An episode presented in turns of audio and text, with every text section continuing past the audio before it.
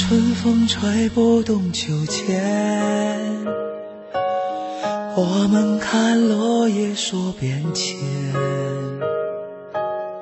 怀念着初见的容颜，想象着皱纹看不厌。当人们都相信谎言，我们已超越了誓言，人难免为生活改变。一首来自水木年华的《唯你一生》，开启我们今天的文艺大家谈啊！这首歌曲真的在这样的一个阴雨绵绵的午后啊，中午来听到这样的一首歌曲，真的让人觉得思绪万千。况且又是小长假的最后一天了，总能够想到在这个长假当中，我遇到的哪些人，遇到的哪些故事，总能够发生在这样的一个中午时间。所以说，接下来我们就要请出这首歌曲的。水木年华的成员之一妙洁老师闪亮登场，妙洁老师和大家打个招呼。啊，所有文艺之声的朋友，你们好，我是水木年华妙洁。呃，妙杰老师，其实昨天知道您今天要来，我还特地做了一很多很多的工作，您知道吗？然后我登录了您的微博，我查看了一下，您的微博更新的时间在九月三十号。当时你说看着这个忙忙碌碌的机场，大家都开始休息了，您开始工作了。对，在这个这样的一个假期，您是如何安排的？先去了苏州有一个签售活动，嗯哼，后来去了山东有一个民谣音乐节。在即墨，后来又去了天津，有一个公益的一个讲座，对，然后对，七天排的满满的。没有，后来前两天刚回来，对，有有有休息吗？呃，休息了两天，休息两天，但是本来那两天也没休息的，后来因为那两天活动因故取消，所以本来我是八号以后才能回北京。对，所以对于工作来说，其实排多少都是不满的。对对对，永远排不完的工作。其实，嗯，这习惯了，然后就猛然发现，做歌手以来已经习惯了，在别人休息的时候就是我们工作的状态。而且，嗯，可能曾经有过的一些非常完美的休假计划，也曾经因为工作而被取消过。一直是这样。嗯，对。其实我觉得，作为呃艺人，其实这一点就是和大家是完全不同的，因为很多朋友可能在呃国庆小长假或者是国家法定节假日都会有休息的时间，嗯，反而我们这个时间会更忙碌一些。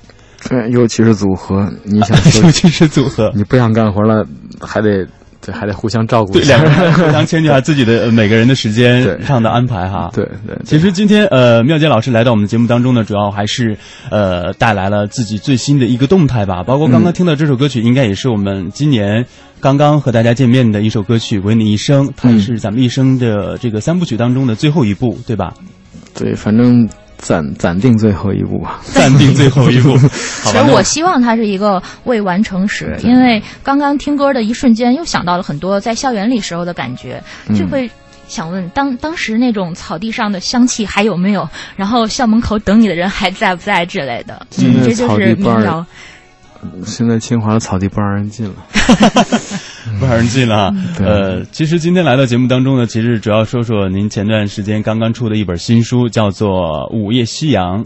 对对吧？这本书呢，也是您从二零一零二零一五年去年去年的时候一月份，您到了南极之后的又休整了一段时间，又到了北极，嗯，两个极地之间来回运转了一段时间。所以说，今天在这个节目假期结束的最后一天，也邀请您来跟大家一起说一说您的这样的一个极地旅行。当时怎么会想到去南极，然后完了之后又立马去了北极？没有，就突然有这么一个机会可以去南极。嗯，我觉得这事儿很酷。然后突然就那一刻，我曾想明白了，就是像之前你说的，不是说策划一个完美的假期，是根本从来就没有策划过。就是有的时候计划赶不上变化。在策划的时候，你你也不可能实现。嗯哼，尤其是这个行业，包括又是刚才说的又是组合，你很难说把单独把一个大块时间，因为南极是可以说这个世界上。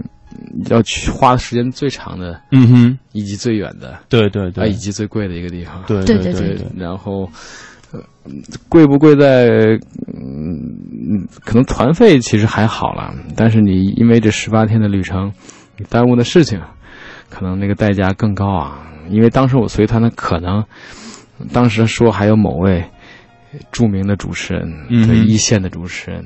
然后哦，大家是一个团队过去的，对吧？对对对，然后也会去。我然后我跟那个我那个朋友说，别想了，不可能。十八天，嗯哼，在一月份快过年的那段时间，其实最忙的时候，对，一天就是可以换算过来的。嗯，十八天没了，我说除了我这么任性的。很难有人会这么做，对，事实上也就是我这么任性。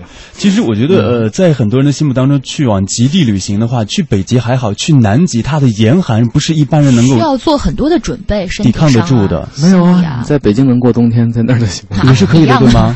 因为我们是南极的夏天去的，南极北冬天是不能去人的。嗯嗯。南极的夏天呢，是因为企鹅会从海里上岸产卵，抚育它的下一代。它的前提是必须在裸露的石滩上去产下自己的下一代。裸露的石滩意味着冰雪必须融化才行。嗯哼，冰雪融化，你就想想气温应该是多少度呢？啊，对，所以去那儿的话还好。但是比如说，很多你看很多企鹅。爬了很高很高的山，我我们人爬都要很累很累爬到底儿，但是他为了因为是山顶儿的石滩是率先融化的哦，因为底下还有很厚厚的积雪。你看每一次每次企鹅为了搭窝，会从山顶爬下来，在海在海边是找一颗石头，然后再爬回山顶上，然后放到脚底下。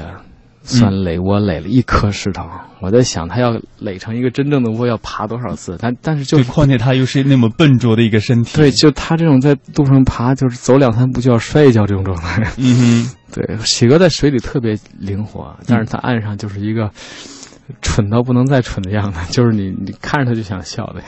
啊，一直好想看到帝企鹅，就哦，帝企鹅很难看，帝企鹅必须从那个新西兰那边那边过去。哦，得换另一个路径。对，因为呃，企鹅在那儿大概有八种左右的企鹅，有大有小。嗯呃，我在我们南极半岛那一块儿去的地方，大概能看到四种左右，体积都比较小。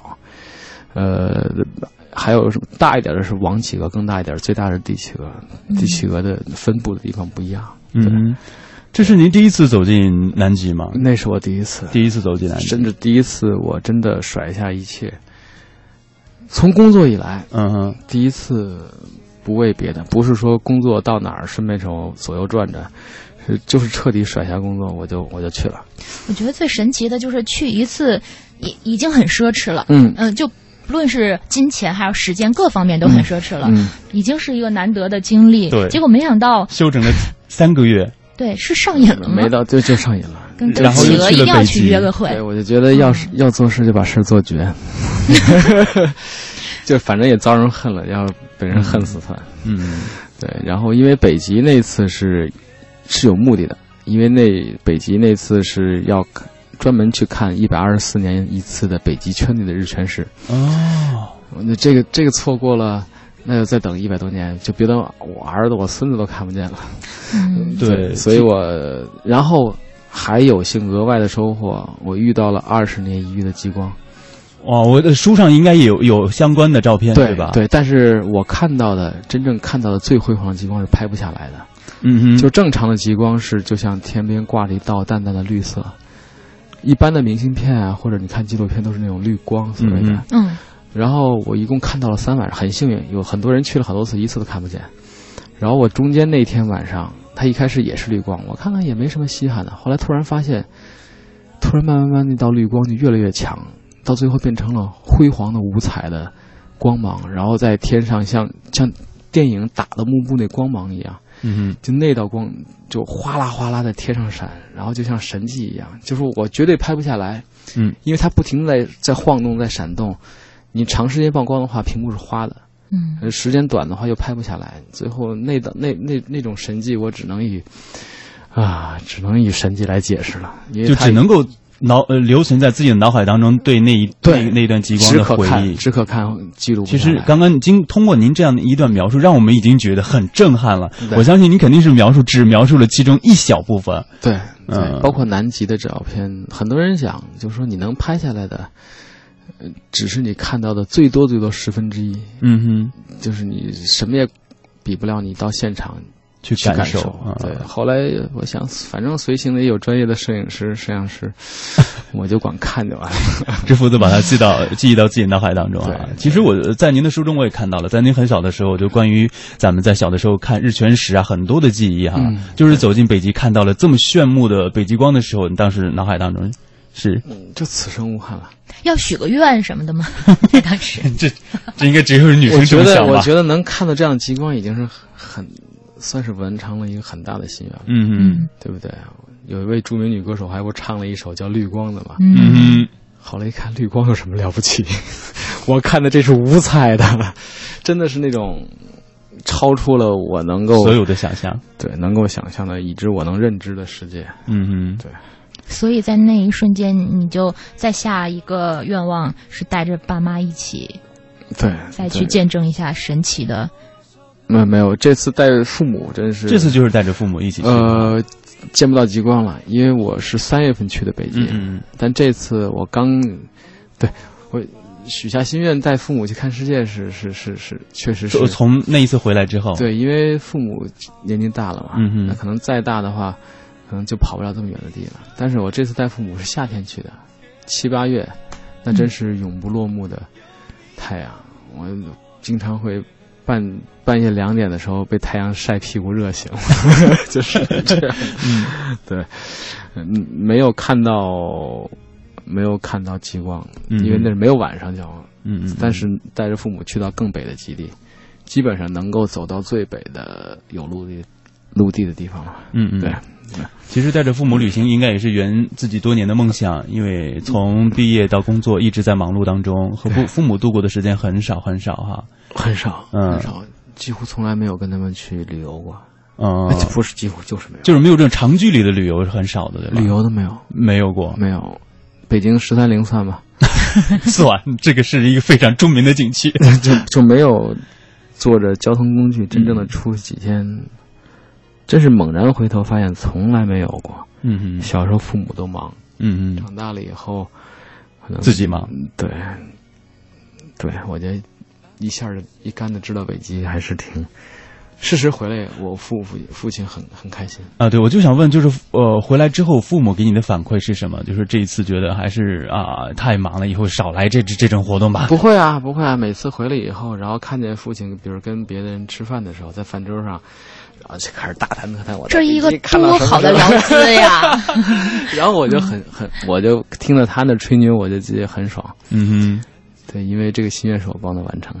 嗯，父亲也是呃清华的教授，呃，不是清华毕业的，清华没在清华毕业的当老师。所以你家人其实都是理工科。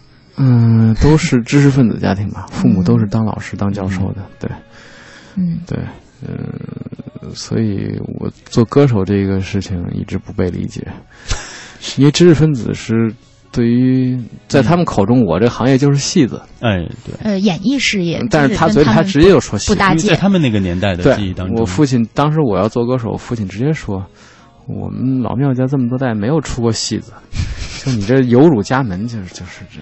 况且您当时又是在那么一个高的一个工作岗位上离开，对家人肯定有非常多的不理解。对，然后进入一个完全不确定的状况，然后这个组合也是一个很困难的时期。嗯哼，对，事实上也很困难。嗯我做这行以后还管家里借钱，对，那时候活不下去。嗯，对，各种就能能能以不花钱或者以借钱的方式，以借最少的钱活最久的方式。呃，这个我没想到，因嗯为我理解是因为我觉得清华大学一方面出了很多这个出色的理工男，嗯然后另一方面也是出了很多从理工男跨界到了这个文艺界的，就很多，嗯，包括您啊，但是卢庚戌啊，但是任何一个个文艺界不是说你一跨过去就 就能成功跨界对啊，就像你比如说你主持做的这么好，突然让你转个行，你在那个行业还永远是新人，是，呃，是是是，尤其是这么一个金字塔型的文艺界，嗯我们在文艺台嘛，对吧？对对对，都是大批的文艺青年聚集的地方，你在那儿要出人头地，要别别人记住。你光北京就以唱歌为生的就几十万上百万人，对对，大家能记住名字有多少个？我到了零五年，嗯，我零二年加入水木年华，到零五年才完美世界发布，呃才把慢慢把以前的债都还上，嗯哼，然后才搬到了当初自己买的房子里，因为住不起房子，把这房子租给别人。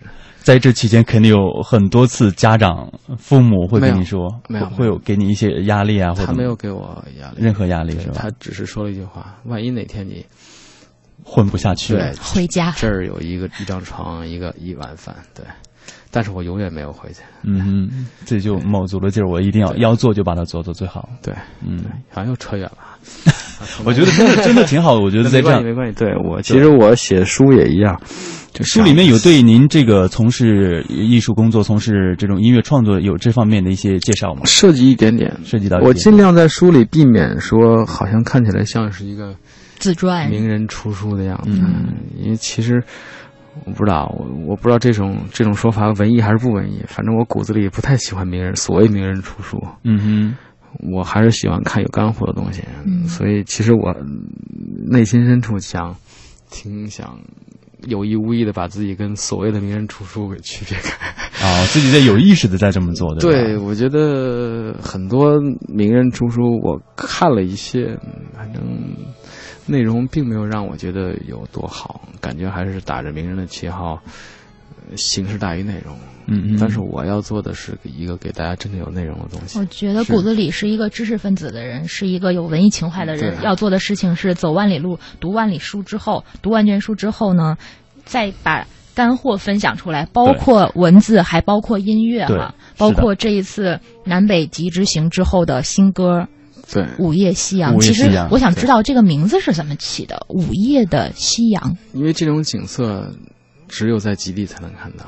对，当你在十二点的时候，太阳是挂在天边的，嗯你会发现是一种永不落幕的，就像太阳永不落幕，就像生命没有轮回一样。嗯哼，我不知道这是一种，我一直在思考，这到底是一种幸运，还是一种诅咒？